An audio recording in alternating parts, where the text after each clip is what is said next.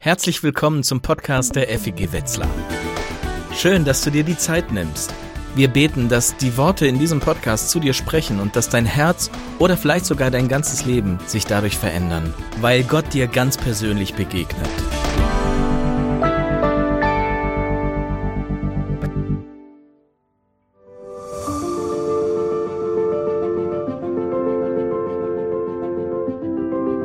Alle sind schuldig geworden und haben keinen Anteil mehr an der Herrlichkeit Gottes.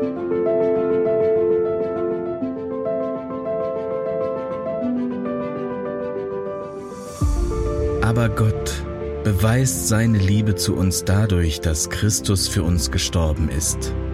Damals waren wir noch Sünder.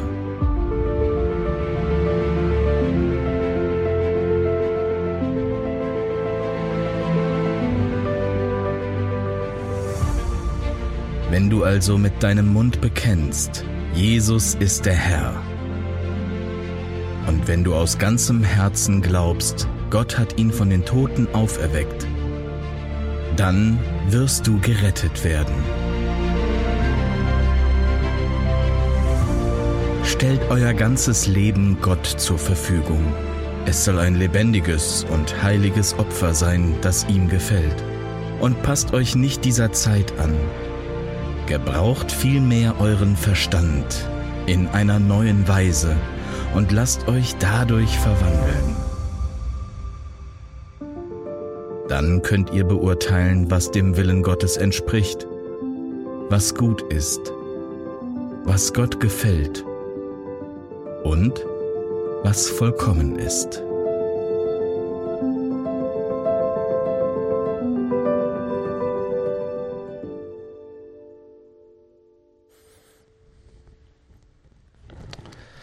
Ja, guten Morgen. Wer war vorige Woche mit am See? Kann ich das mal sehen? Ach, viele von euch. Das war super. Das war ein großartiges Fest, hat jemand uns geschrieben als Gemeindeleitung. Toll, dass ihr das gemacht habt und es war auch wirklich großartig. Und ich glaube, es war nicht das letzte Mal, dass wir dafür an den Wismarer See gegangen sind. Und es war ja der, die dritte Predigt auch zur Predigtreihe, weil das Thema die Entscheidung natürlich so nahe lag, wenn man eine Taufe hat. Und heute haben wir auch Via Romana, der Weg zu Gott, die letzte Folge, die Auswirkungen, wie lebe ich als Christ? Eine große Frage. Aber wisst ihr was, für die Christen der ersten Stunde, für die ersten Christen war das gar keine große Frage, wie lebe ich als Christ? Weil sie sagten, wir sind ja Juden, und wir leben einfach weiter unser jüdisches Leben. Denn die Gebote, nach denen wir uns richten, sind ja Gottes Gebote. Die hat er ja uns als Volk Israel gegeben. Also leben wir einfach weiter wie bisher als Juden. Und wir nehmen dazu noch das, was Jesus uns gelehrt hat. Natürlich, er war der Messias und er hat natürlich uns neue Dinge auch gelehrt. Das machen wir. Und dann kam eine völlig unerwartete Situation für sie. Es kamen Menschen zum Glauben an Jesus, die waren vorher keine Juden gewesen. Es waren Griechen, das waren Römer, das waren irgendwelche anderen Völker, die da zum Glauben kamen. Ja, wie sollten denn die nicht-jüdischen Christen leben? Sollten die auch etwa diese 613 Gebote der Tora, also was wir heute die fünf Bücher Mose nennen oder Genesis und so weiter, die ersten fünf Bücher der Bibel, sollen die das auch alles lernen, um dann auch gute Christen zu sein? Und die Antwort kam relativ schnell nein. Das wird nicht funktionieren. Wir brauchen etwas Neues. Und sie erinnerten sich an ein Wort, was Jesus gesagt hatte. Am Abend vor der Kreuzigung hat er ihnen gesagt, ich müsste euch eigentlich jetzt noch vieles erklären, aber das könnt ihr jetzt gar nicht verstehen. Aber es kommt der Heilige Geist und der wird euch in die ganze Wahrheit führen, der wird euch die ganze Wahrheit offenbaren und der wird euch dann auch helfen, die Fragen zu klären, die wir jetzt noch nicht geklärt haben. Und das war zum Beispiel die Frage, wie sollen denn nichtjüdische Christen, wie sollen deutsche Christen denn leben? Und es entwickelte sich dann etwas, das nennen wir die Lehre der Apostel. Die Apostel klärten nach und nach alle praktischen Lebensfragen, die für die christliche Gemeinde wichtig sind und natürlich bauten sie auch auf allem auf, was Jesus gelehrt hatte, das ist ja klar, für uns die Evangelien. Aber es entwickelte sich auch eben eine Lehre, wie leben eigentlich Christen, und das lesen wir halt in den Briefen des Neuen Testaments, Briefen von Paulus, den Briefen von Petrus, von Johannes, von Jakobus, von Judas. Das lehrt uns, wie wir als Christen leben sollen. Und vieles von dem 613 Geboten im Alten Testament floss wieder ein. Natürlich, du sollst nur den einen wahren Gott anbeten. Natürlich, du sollst nicht stehlen. Natürlich, du sollst nicht die Ehe brechen, du sollst, du sollst niemanden töten. Natürlich, du sollst deinen Nächsten lieben wie dich selbst. Ja, das floss alles ein. Aber eine ganze Menge von diesen 613 Geboten floss auch nicht ein. Also zum Beispiel ähm, die ganzen Opfergesetze, die fanden keinen, keine, keinen Einfluss in die Lebensregel der Christen. Die Kleidungsvorschriften, die Vorschriften über die Beschneidung von äh, Babys fanden keinen Eingang. Und wie man mit bestimmten Krankheiten umgehen soll, ist dort geregelt. Und wie man mit Schäden am Haus umgeht und so weiter. Alles das fand keinen Eingang in die Lebensregel für die Christen.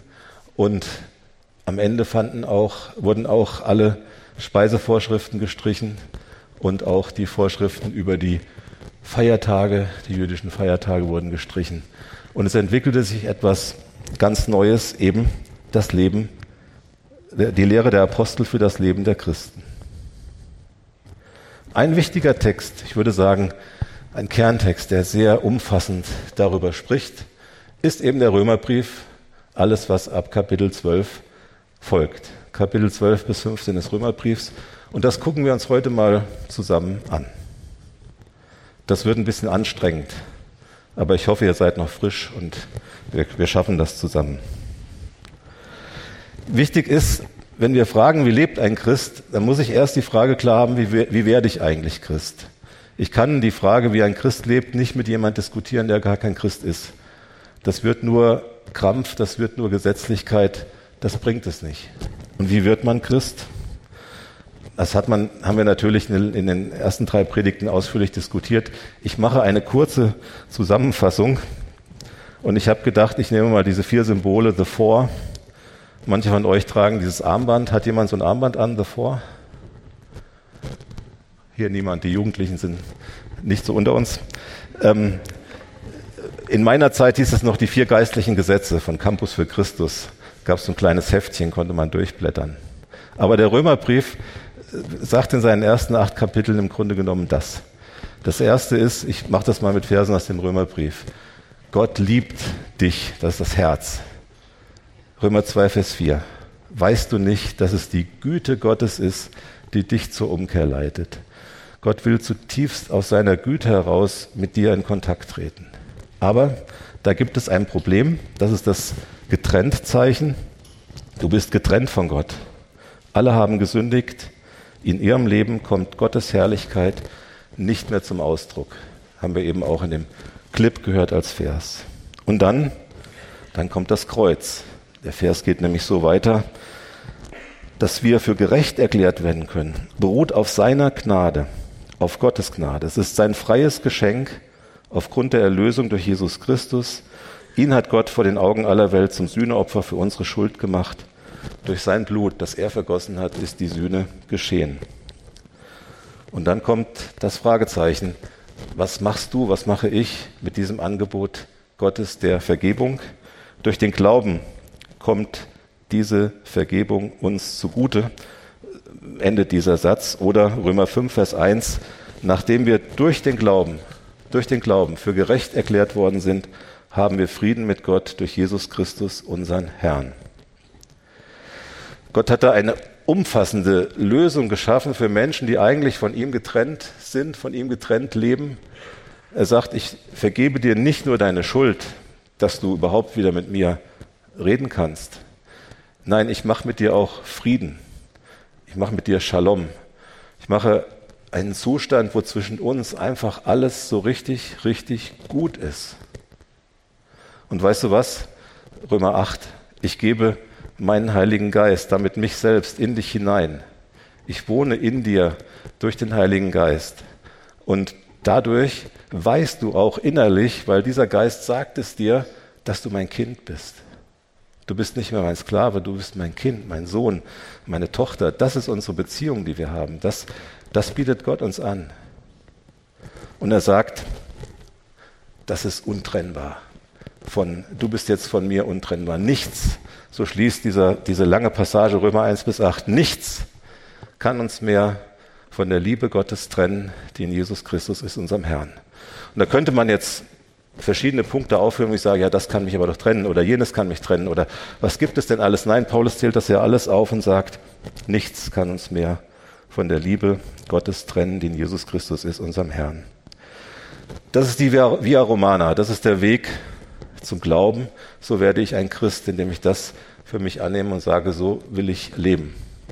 Und darauf aufbauend können wir dann, können wir dann ähm, auch die Frage stellen, ja, wie lebe ich denn als Christ? Und ich habe mal gedacht für heute, Leben als Christ heißt, ich habe da einen Kern in meinem Leben, über den ich gerade gesprochen habe. Ich bin schuldig, aber ich bin begnadigt. Ich lebe jetzt im Frieden mit Gott.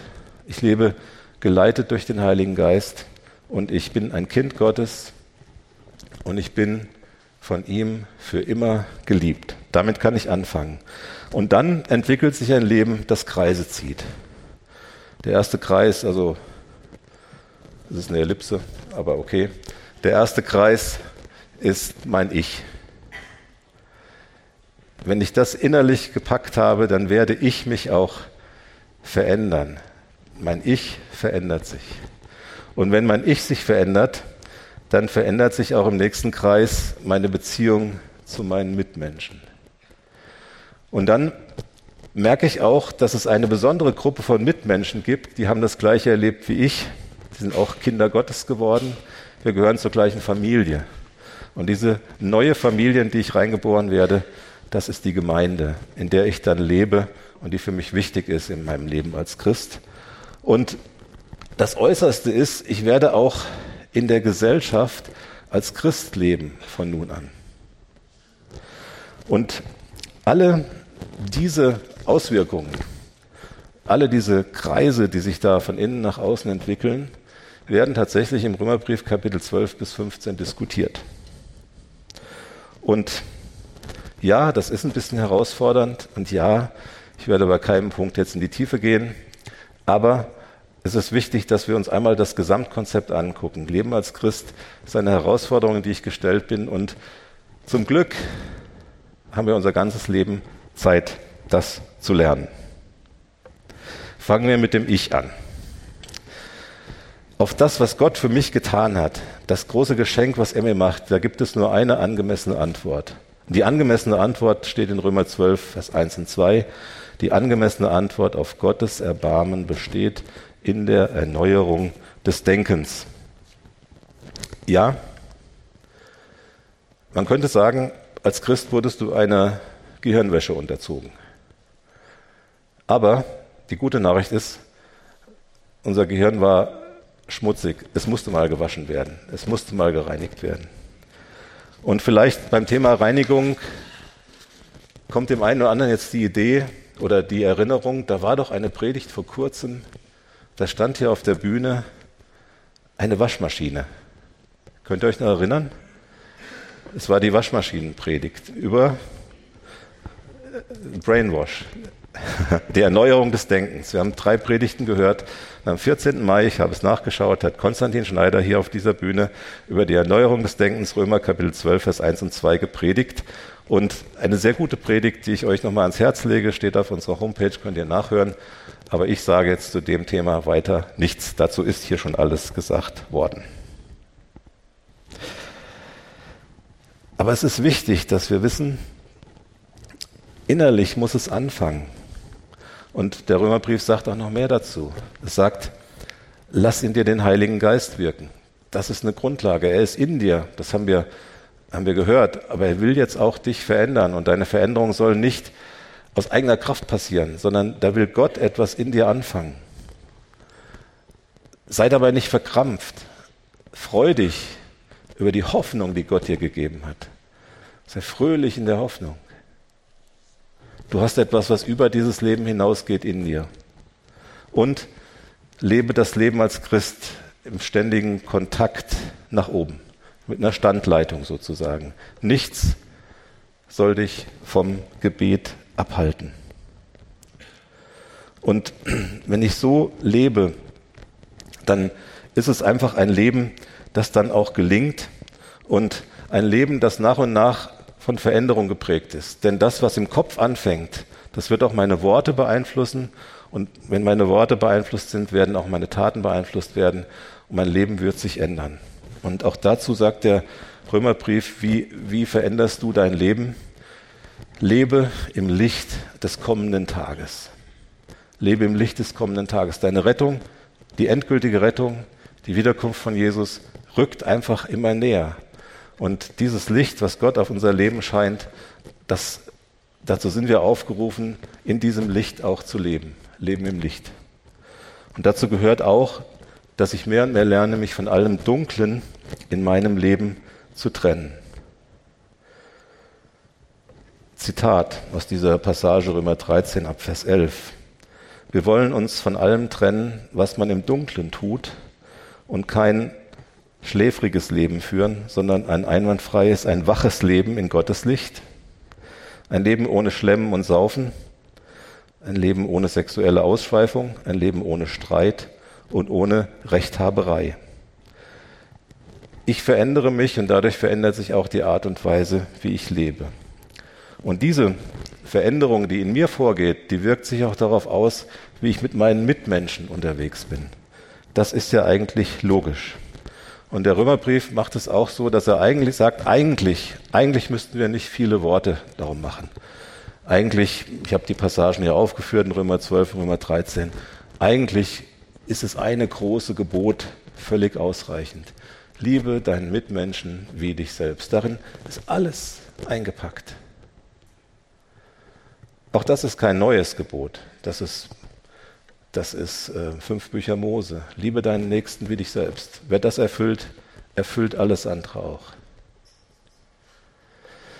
Aber der Römerbrief sagt, na gut, wollen wir es mal nicht so abstrakt machen, so groß, wollen wir es mal runterbrechen. Was heißt das eigentlich? Wie lebt ein Christ, der seine Mitmenschen liebt?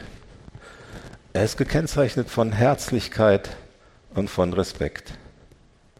So begegne ich den Menschen um mich herum mit Herzlichkeit und mit Respekt.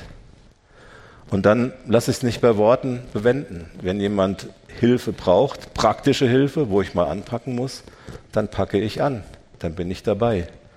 Und wenn zum Beispiel jemand was zu essen braucht, dann, dann lade ich den zu mir nach Hause ein und esse mit ihm. Oder wenn jemand mal einen Platz zu übernachten braucht und ich habe so einen Platz, dann lasse ich den bei mir auch übernachten. Ich bin ein gastfreundlicher Mensch.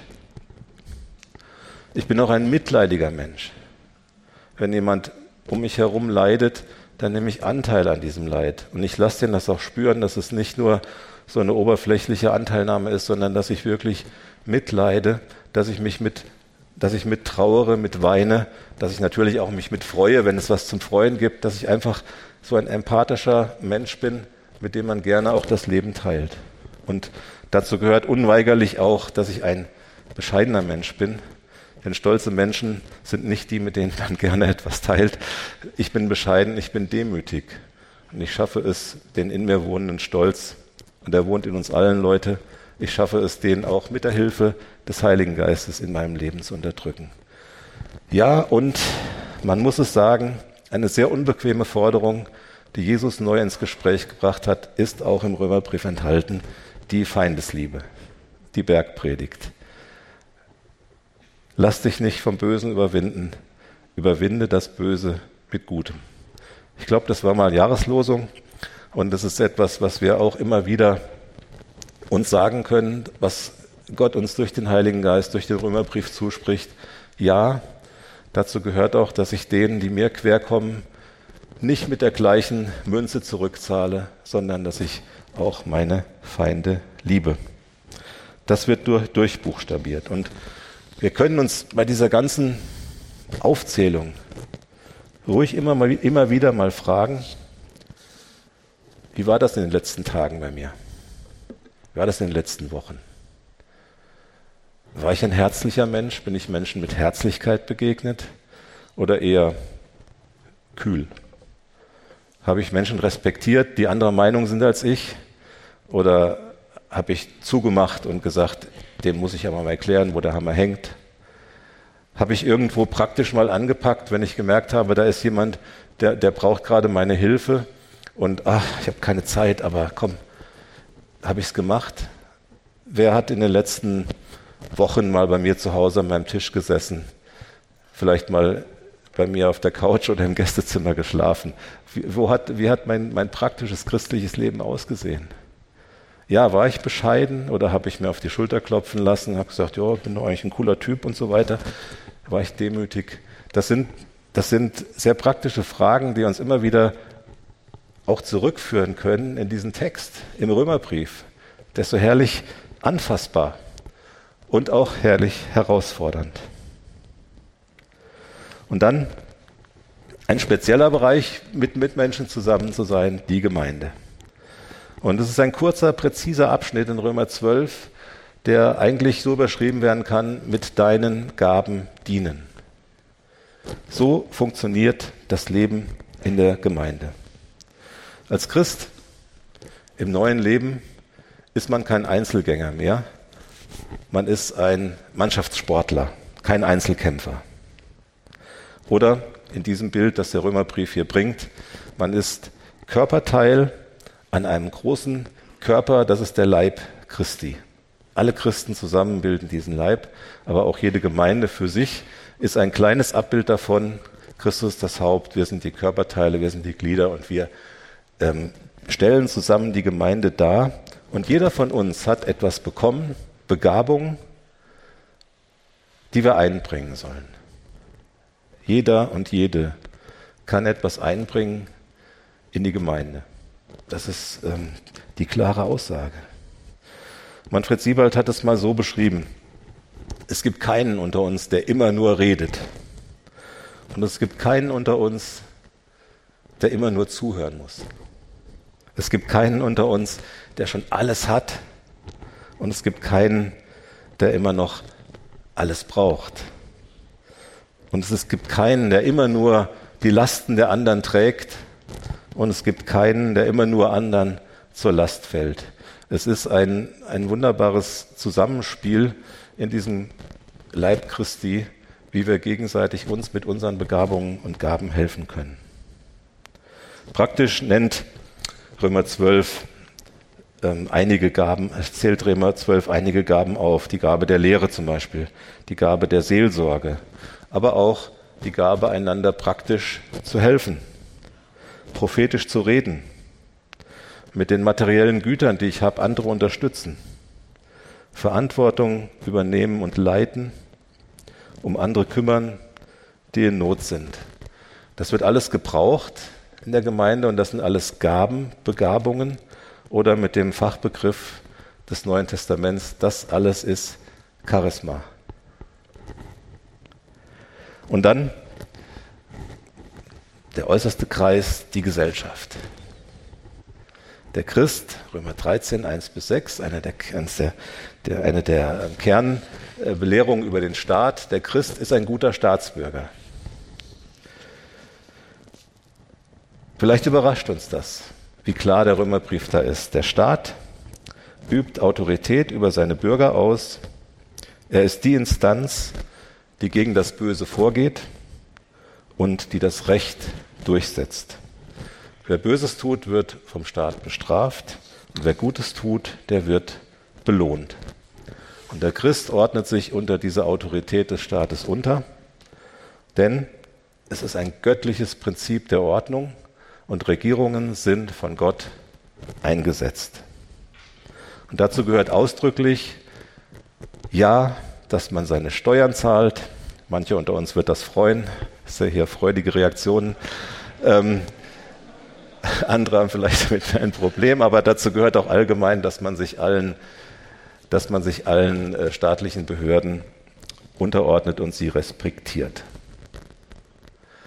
Und ich denke, so gut wie jeder von uns, der diese, diesen Abschnitt liest, Römer 13, Vers 1 bis 6, wird sofort sagen, Moment mal, was ist denn, wenn ich in einem Unrechtsstaat lebe? Was ist denn, soll ich jetzt etwa davon ausgehen, dass jede Regierung, egal wie schlecht sie ist, von Gott eingesetzt ist? Bevor wir vorschnell Antworten ziehen, dieser Text ist geschrieben an Menschen in Rom, an Bürger des Römischen Reichs und die gerade einen Kaiser hatten mit dem Namen Nero. Das hilft vielleicht etwas vorschnell zu sagen, Moment, das kann man aber nicht auf alles anwenden. Und natürlich, natürlich sind wir als Deutsche sofort dabei, an Dietrich Bonhoeffer zu denken, uns an seine äh, komplizierten Auseinandersetzungen mit der Frage, kann ich als Christ Widerstand gegen einen offensichtlichen Unrechtsstaat leisten und so weiter. Und ihr merkt, das ist ein Riesenfass, das mache ich jetzt nicht weiter auf. Da würde ich sagen, viel Freude auch in den Kleingruppen darüber mal zu diskutieren. Ich will aber eine Erkenntnis, die in meiner Lebenszeit passiert ist, mit euch teilen. Und zwar, als ich zum ersten Mal mitgekriegt habe, dass ein Staat aufgehört hat zu existieren. Ich rede von Somalia Anfang der 90er Jahre. Wikipedia sagt heute knapp, Somalia ist aufgrund des Bürgerkriegs und dessen Verwerfungen heute als zusammengehöriges, souveränes Gebilde nicht mehr existent. Das hat man immer mal mitgekriegt. Es hat uns ja nicht so tief bewegt, was da am Horn von Afrika passiert. Aber für mich war das eine Erkenntnis, wenn es gar keinen Staat mehr gibt, dann ist das eine schlimmere Situation als der noch so schlimmste Staat, den man sich vorstellen kann. Und das hat jedenfalls mein Verständnis für diesen Text auch erhöht. Ja, so viel sind wir durch die Kreise einmal durchgegangen. So viel zu der Frage, das habe ich noch hinzugefügt, der gute Staatsbürger im Römischen Reich. Äh, so viel zu der Frage, wie lebe ich als Christ? Ich lebe als Christ ein Leben, das Kreise zieht vom Ich über die Mitmenschen, über die Gemeinde hinein in die Gesellschaft. So wirkt mein Leben als Christ umfassend. Und ich hoffe, ihr seid noch bei mir, weil ich habe noch ein Spezialthema aus diesem Abschnitt Römer 12 bis 15, das ich auch noch heute besprechen möchte. Und zwar, wie gehen wir miteinander um, wenn wir unterschiedliche Meinungen unter Christen haben. Ich hoffe, dass du jetzt nicht sagst, diese, dieses Thema ist doch völlig irrelevant, wir sind immer der gleichen Meinung. Nein, es ist ja so, dass wir auch, dass wir auch ähm, hin und wieder in Fragen unterschiedlicher Meinung sind. Und wie sollen wir dann damit umgehen? Dieser Text, der mit Römer 14 äh, hauptsächlich steht, ist überschrieben Mahnung zu gegenseitiger Rücksichtnahme in der Gemeinde. Und ich erkläre mal, worum es da ging in Rom. Es ging im Wesentlichen um die Grundsatzfrage, müssen die Christen die Gesetze Israels aus dem Alten Testament noch beachten? Jetzt kann man sagen, ey, das hast du doch am Anfang der Predigt erklärt, das ist doch klar, das sieht so aus, dieses Bild habe ich ja am Anfang der Predigt gezeigt. Insofern ist doch dazu alles gesagt. Aber es gab in Rom zu der Zeit, als der Brief geschrieben wurde, eine spezielle Situation. Kaiser Claudius hatte, lesen wir auch in der Apostelgeschichte, allen Juden geboten, Rom zu verlassen. Und das betraf, es war 49 nach Christus, hier äh, überschneidet sich auch wieder mal die äh, christliche Geschichte in den Evangelien der Apostelgeschichte, ist ja eng verknüpft mit der römischen Geschichte und das passt alles 100 Prozent zusammen. Ähm, 49 nach Christus war dieses Verbot und es war für, egal, ob ein Jude jetzt vorher schon Christ geworden war oder nicht, alle Juden wurden aus Rom vertrieben.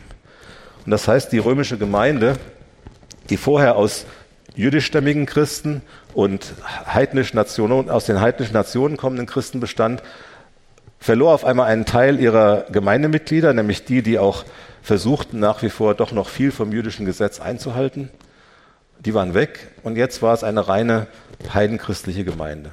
Und damit setzte sich auch die komplette Freiheit durch, über die ich gesprochen habe.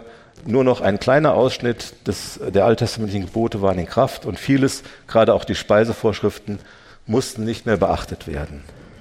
Aber dann, unter Kaiser Nero, kamen die jüdischen Christen zurück die jüdischstämmigen Christen.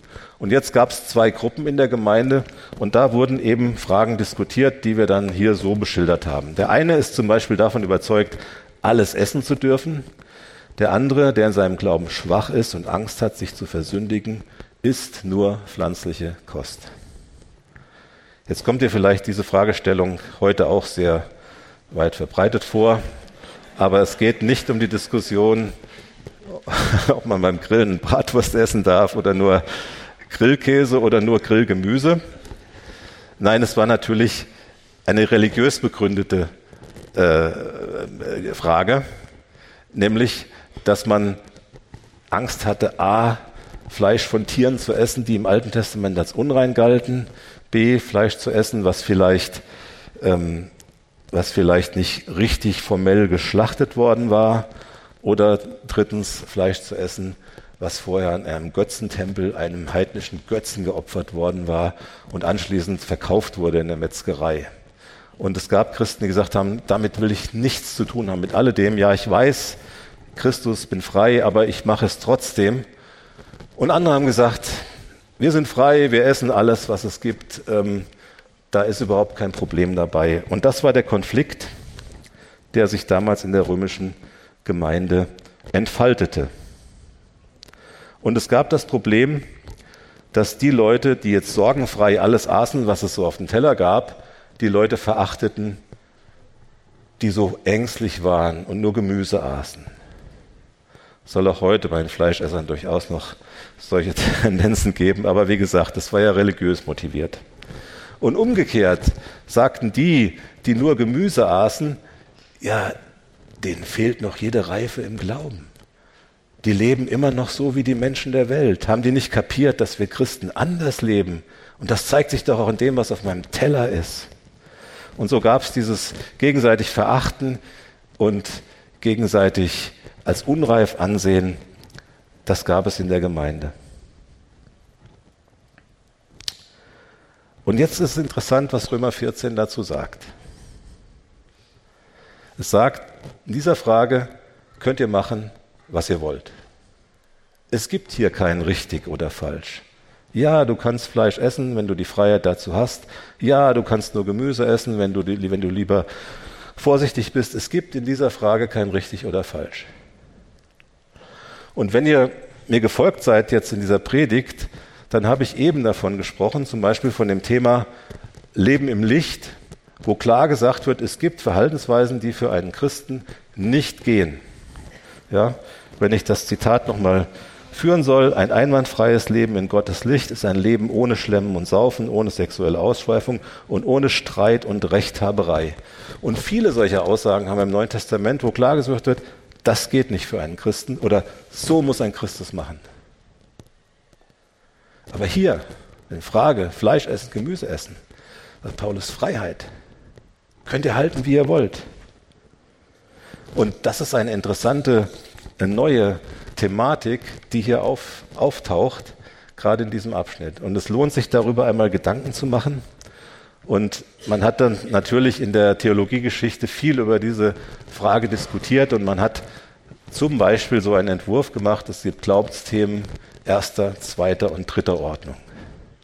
Oder anderswo spricht man von der Hierarchie der Wahrheiten, der Rangfolge der Wahrheiten. Das ist nicht alles gleich wichtig. Und wenn man das dann einteilt, sagt, okay, zähl mal, was ist denn erste Ordnung? Erste Ordnung ist das, was das Evangelium Gottes von Jesus Christus und den christlichen Glauben an Gott wesentlich ausmacht. Für uns vielleicht mal einfach übersetzt das Glaubensbekenntnis. Das, was wir als Glaubensbekenntnis sprechen.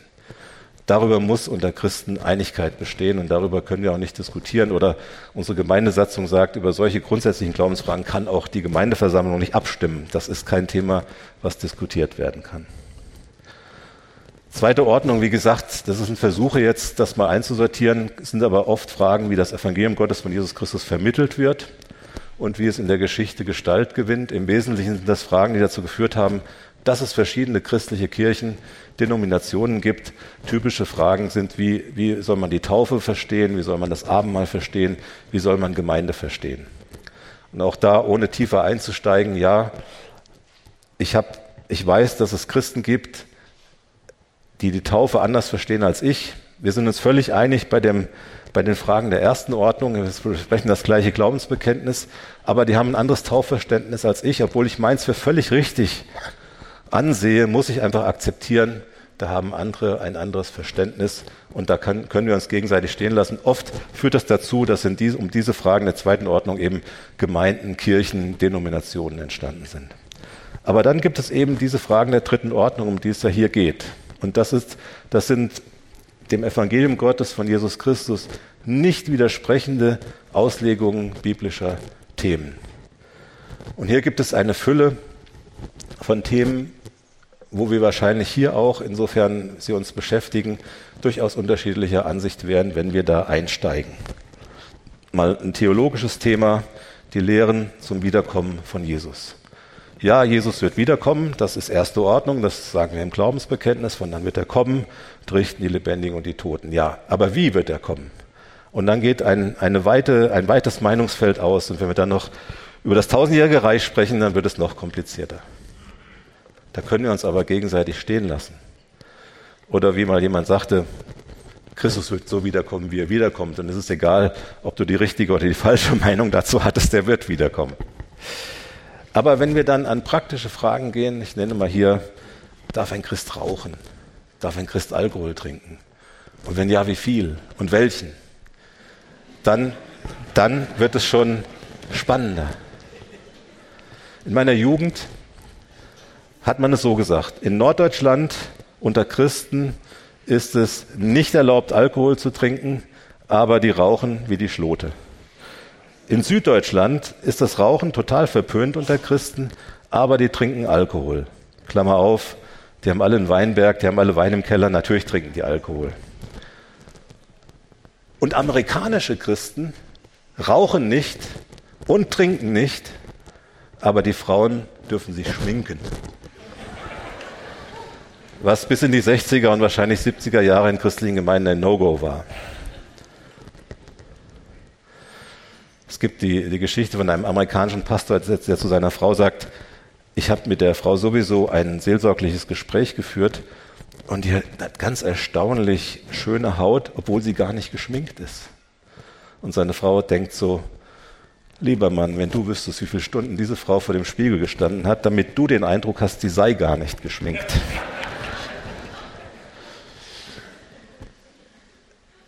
Das sind Fragen, die uns umtreiben. In meiner Jugend auch.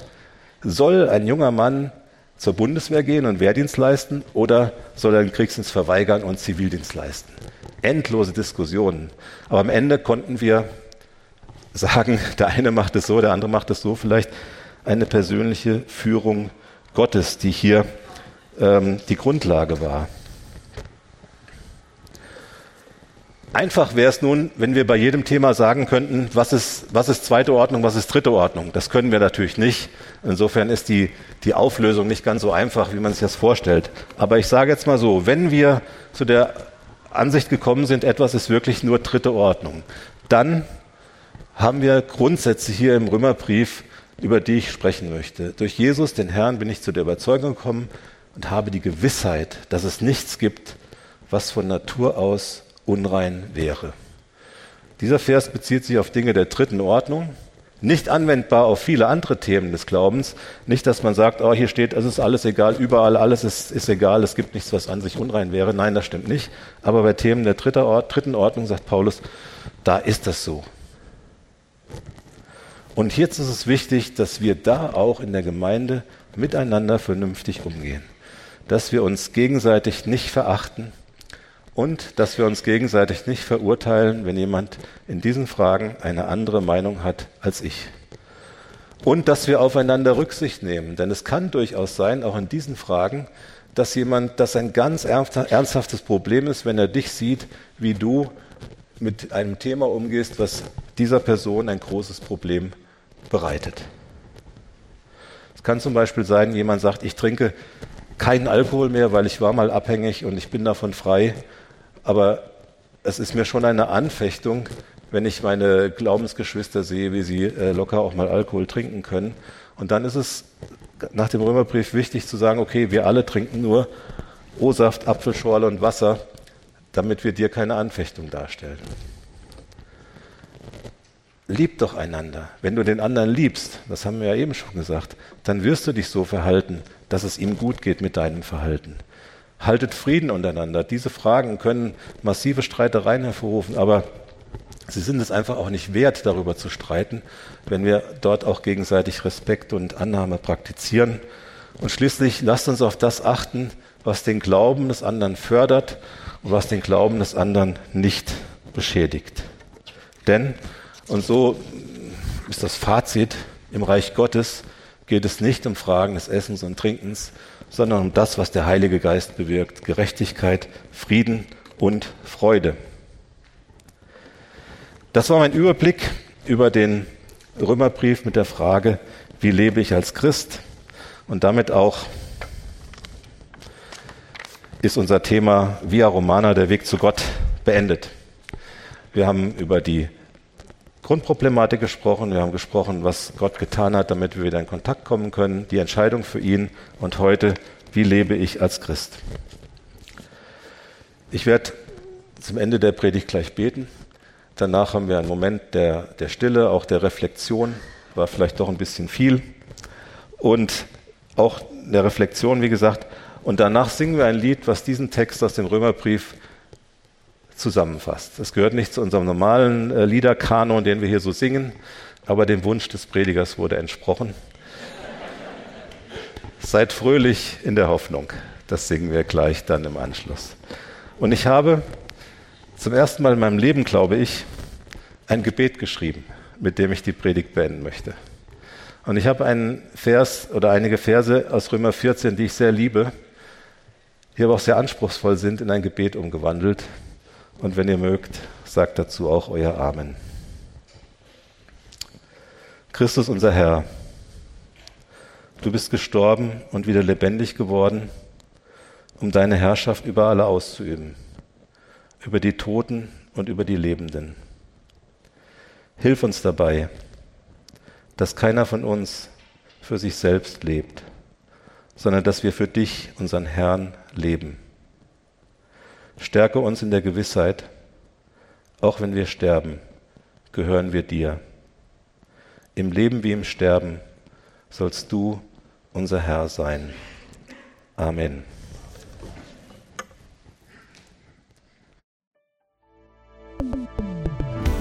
Wir hoffen, dass dich diese Predigt ermutigt und herausgefordert hat. Wenn du Fragen hast oder dich weiter mit uns connecten willst, dann schau doch auf unseren Social Media Kanälen vorbei oder nutze unsere Webseite feg-wetzlar.de. Wir freuen uns darauf, dich kennenzulernen.